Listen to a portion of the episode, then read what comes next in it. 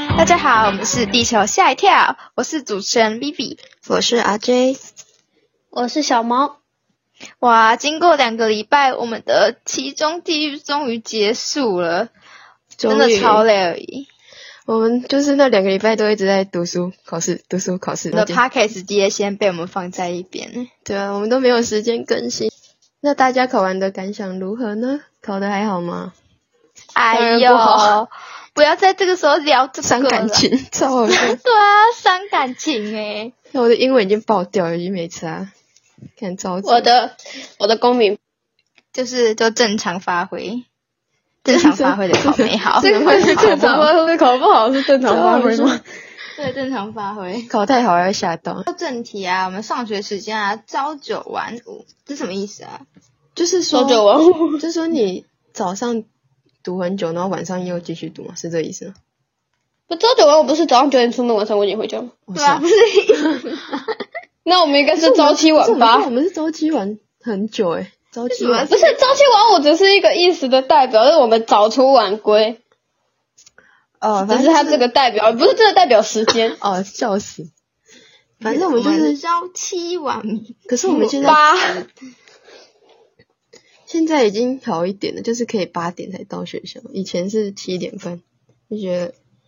很早就到是学在校。改在改这个制度制度之前，我有朋友他读假期，他就跟我说，他们其实除了要申请之外，他们其实都只要八点到校就好。啊，但我们也是那现在吧，就是公立学校，我们现在也是啊，在在这个制我度们就改在改之前，就是私立跟公立会差一点，私立毕竟对还是私立的，毕竟会比较严格了。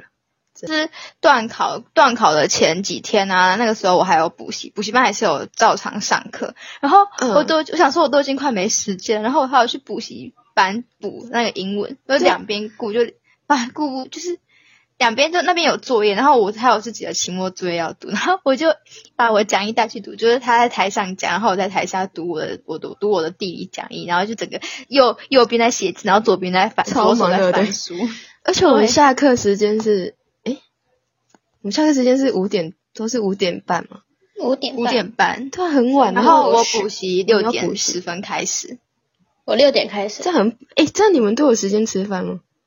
没有啊，边边上边吃、哦啊，你们都上到几点？九我点上半。到八点，上到八点。我是在大补习班上课，就是站站那种火车很站大的那种。，哦，那种是说，对，哎，那你就是可能一个教室可以容纳一百很个多，人。嗯那、，这样效率效率会好吗？我觉得大补习班的优点就是老师会给你很多资料，建议他给你很多什么对，然后什么前几年的什么历届考题啊什么的，他就会给你的资源很丰富。可嗯是缺点就是他不能每个学生都顾到。如果说你有问题，哦你只能下课去问辅导老师，他会有一个他一个教室会配两个辅导老师。如果你有问题，你可以去问他们。哦，哎、你会离讲台很远吗？就是会不会有影响？嗯，他那边就是如果你看不到的话，他会给你一个就是哦大荧幕小电视放在对不对上面。哦我好对对像知对道对。哦，可是我还是从来没有上过班。大班的那种补习班但。我觉得大班很可怕。不知道，我从高一，我高一下开始去补的。那你们都补什么科目？我是补英文，我补数学，哦，我之前也本来想过要补数学，可是后来想说，因为我数学其实没有很好，然后读 大补习班我程度跟不上，我去那边可能就只是白听。你可以找家教啊，那种一对一就的。一对一的，对。 对，我从小到大都是上一对一的，可是家教就真是学费超贵，可以找那种认识的，然后杀一下价。超好笑。不不然你找同学跟你一起，这样一对二可以省一点点。数学，数学好像数嗯都没有很好，可是文组啊，当然就是大家会选文组，可能就是数学烂。数学真的很哎烂，对，然后我们还是选数 B，然后数 B 还读不 好，这好可怜。数 B 还考不好，啊，好还难！低于班平 均啊超我难呢过。是第一班名句啊，这次考这边七这边十帮大家澄清一下，数 A 就是数甲，就是之前的数甲，就是比较比较一难点一点。对，就是会跟自然组学的一样，自然组大部分都是选选数 A，然后社会组就是可以选数数 A 或跟数数 B， B，对，然后是看科系，像有些什么商科啊，那种商业类都看别的数 A 科系嘛的，都会采技术，数 B 就比较偏文法证那些的。律师啊、法律系啊之类的。嗯，然后数 B 通常就会学的东西会比较简单一点，然后学的东西跟数位还是会有一点落差。那就是我们讲到的就是社会组跟自然组，那你们会就是有自然组比社会组这种比较好，比较有工作啊，就是会不会有身边的人跟你们讲说，哎，自然组比较好找工作，不要读社会组这样，有吗？会，我跟你说，真的太多太多了。我身边很多朋友，就是他们嗯本来就是也对社会组的科系法真的有兴趣，然后可是后来发现，其实工作其实没有那么好找，他们就会大部分都会选择自然组。像我的补习班老师也是跟我说，你如果真的对未来目标没有很明确的话，你一律建议自然组。你自然组真的选择就是比较多，因为而且自然加上自然组就可以去考社会组的科系，因为很多，因为社会组他们可能觉得就是社会科嘛背背就比较比嗯，较比较简单，因为而简且单他们靠对，嗯，而且自然组的高二上学期是还要继续教社会的，然后我们社会组就是高二就已经完全没有任何理科的理科的教科书在。嗯，对那小毛，你当初在选择自然组或社会组的时候，因为成绩而影响到你的最后决定吗？有，我从国中的时候自然就很差，我是后来补习的时候才慢慢的就是到及格的线，所以那时候选组的时候我就真的不想要再继续念自然科了，所以我才去选社会组。哦，我也差不多，嗯我是因为数学跟自然都不太好。其实我自己一开始在选择要数 A 还是数 B 的时候，我真的挣扎了超久，因为其实我自己想读的科系大部分都需要采集到数 A，可是我自己数学能力就是我知道我自己数学真的蛮烂的，我去数 A 就是嗯一定会被死当，被当的很惨。我想问一下，就是你们当初在选择数 A 还是数 B 的时候，有什么挣扎犹豫的过程吗？我吗？我完全没有犹豫，就是那时那时候发那个单子，我就直接看到数位数比好，数比狗， 就是已经知道自己数学烂了，我就不会考虑说，哦，还要去还要去数位这样挣扎很久，然后要被挡，然后又学不好，可能也没学到什么东西啊。而且我读想读的科系也不是数位要采集，哦，我是这样，当初在选我所以那时候，我那时候有被我的补习班老师影响一下下，因为他一直叫我去选自然组，叫我去选数微，但是我后来考量一下我成绩，我还是决定去选数 B。所以你对自然组是有兴趣的吗，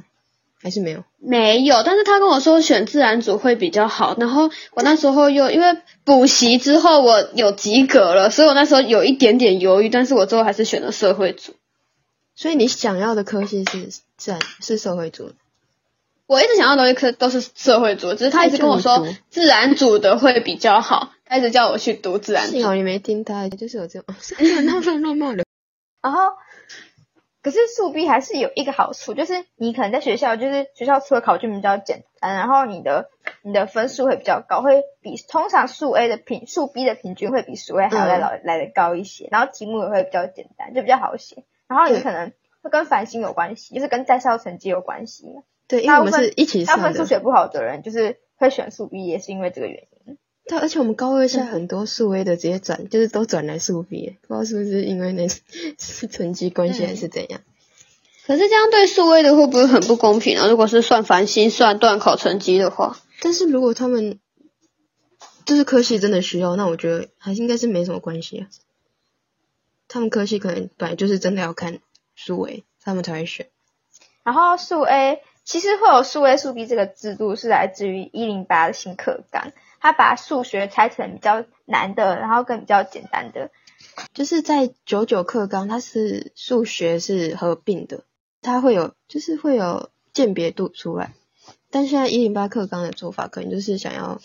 有对这些科系有兴趣的人去读去读书诶、然后对数 B 想要采集数 B 的那个科系有兴趣的就去读数 B，应该是想要这样，就想要分出来，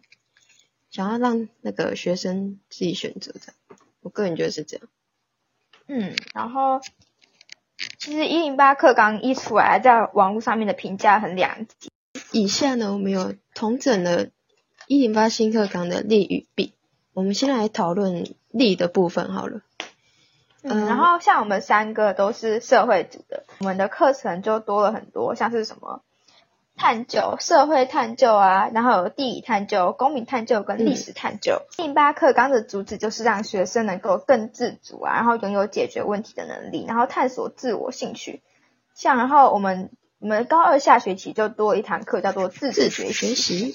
对，然后我们就想我们三个就想做 podcast，就是我们现在在做的事情。对啊，我就觉得至少让是让我觉得我在做这件事的时候是我让我觉得开心的，就是不会有对课业的压力，然后也可以玩自己想做的事。对，就是学自己想要学的东西，嗯就是你真正，你我发现就是你真正对这件事情有兴趣，你就会排除万难，就会想去学它，对像就学怎么剪辑啊，要怎么讲话才能够更顺，嗯，嗯，这像都我们现在是嗯还在待加强中，我们都需要代价，就是可以让自己进化吗？是吗？是进化，就是不管是解决问题还是发现问题，都是一个好方法。我觉得自主学习是可以培养这样的能力。 嗯，就是培养你自己你自己去学习的能力，主动学习，我觉得这是很重要的。嗯，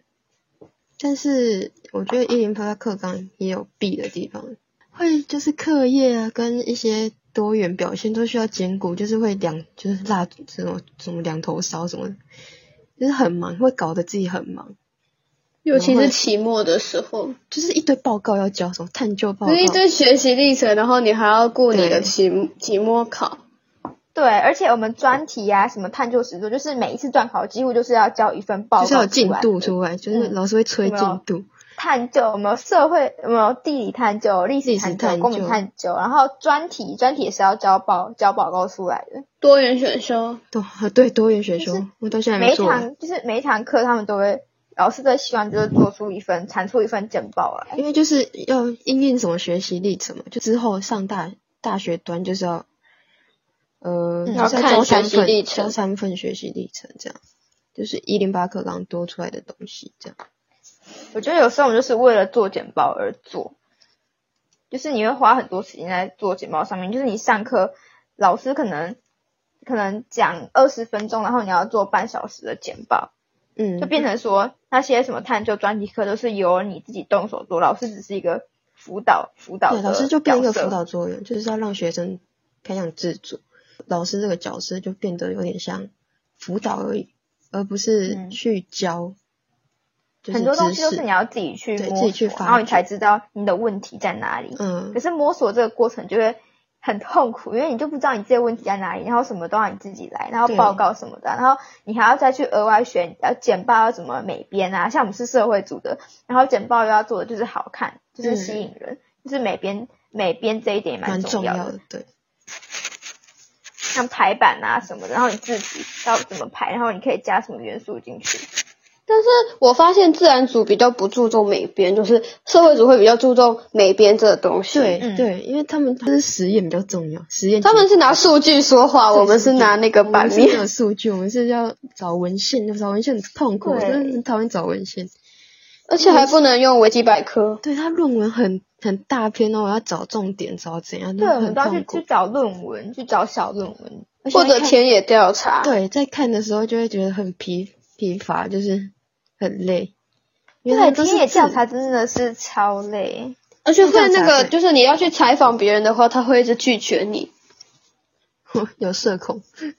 就是社会主义，较是注重就是跟人之间的互动，然后嗯，比较就是比比较比较少数据之类的东西。那你们家里人会对成绩就是很严格要求吗？我先说，我先说，好，你讲。我先反，就是我家里的人其实对我成绩是没什么要求，在班上至少就是可以维持一个程度就好，不会说要哦一定要一百，一定要九十，或者是一定要及格这样。就是我数学有一次考五分，他们也只是笑笑， 就直接笑我说呃你怎么考这么烂，就这样而已，不会说特别的骂啊，或者是特别的就是宣扬啊啊，也是很开明诶，就是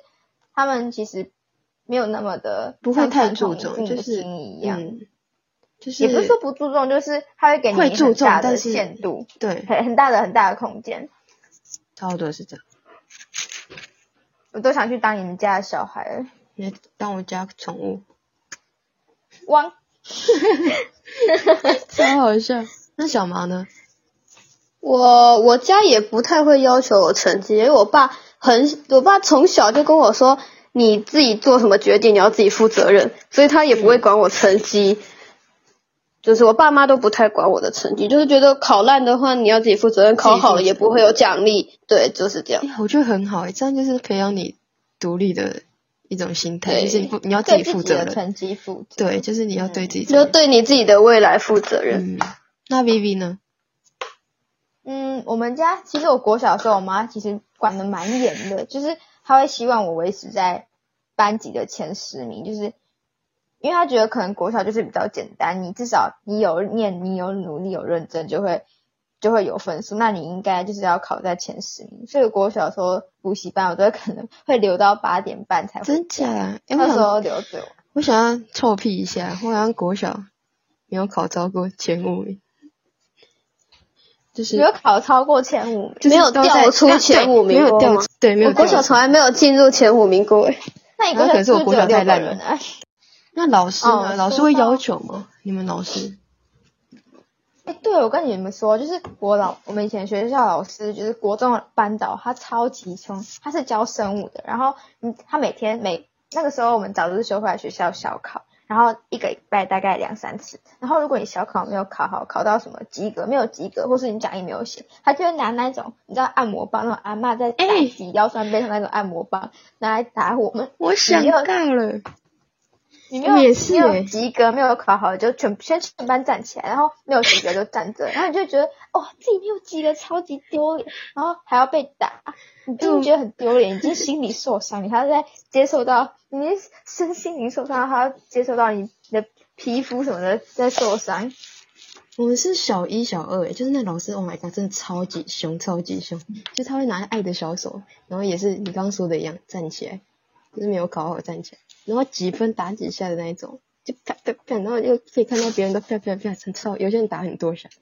哎，他超凶，他是骂骂人可以骂到，比如说我在四班，那六班可以听得到那种，哇，超你夸们小张。学压力就那么大，我超才夸小张一小然后二我，哦三年级就离开他，有点开心，会不会太坏？可是他还还是蛮好的，人还是很好。可是他那那么严格，我们班导他那么严格，就这样每天每个礼拜都打，然后打出来，然后我们班其实班平均就是八个班里面是第一，用打打出来的，所以打还是有一定的成效，还是。有用的，大家都怕怕怕爆哎、但是现在就是主张说不能，老师不能打小孩，对，现在老师还会被告，干嘛不所能打以现小在孩？老师大部分都不敢都不敢动手，就不敢体罚。但学生会不会就是越来越嚣张？ 也有这种现象。有啊，可是我这种觉得呛老靠师的体大罚多都在。靠体罚也不太好啊。就讲到体罚，我觉得还是就是有正反面的，就是正面就是说可以比较好管教小孩，小孩比较听话，但是反面就是小孩啊会受到身心灵的受可创。是我觉得那个的叛逆心理会增加、诶你说打嘛，但是有些人越对，就打越、是打，越不乖，对不对？ 对，就是那种叛逆心理啊他。说你越打我就越不 乖，对你反抗到底。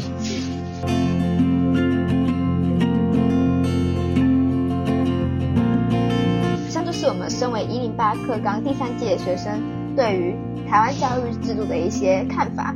我觉得啊，虽然我们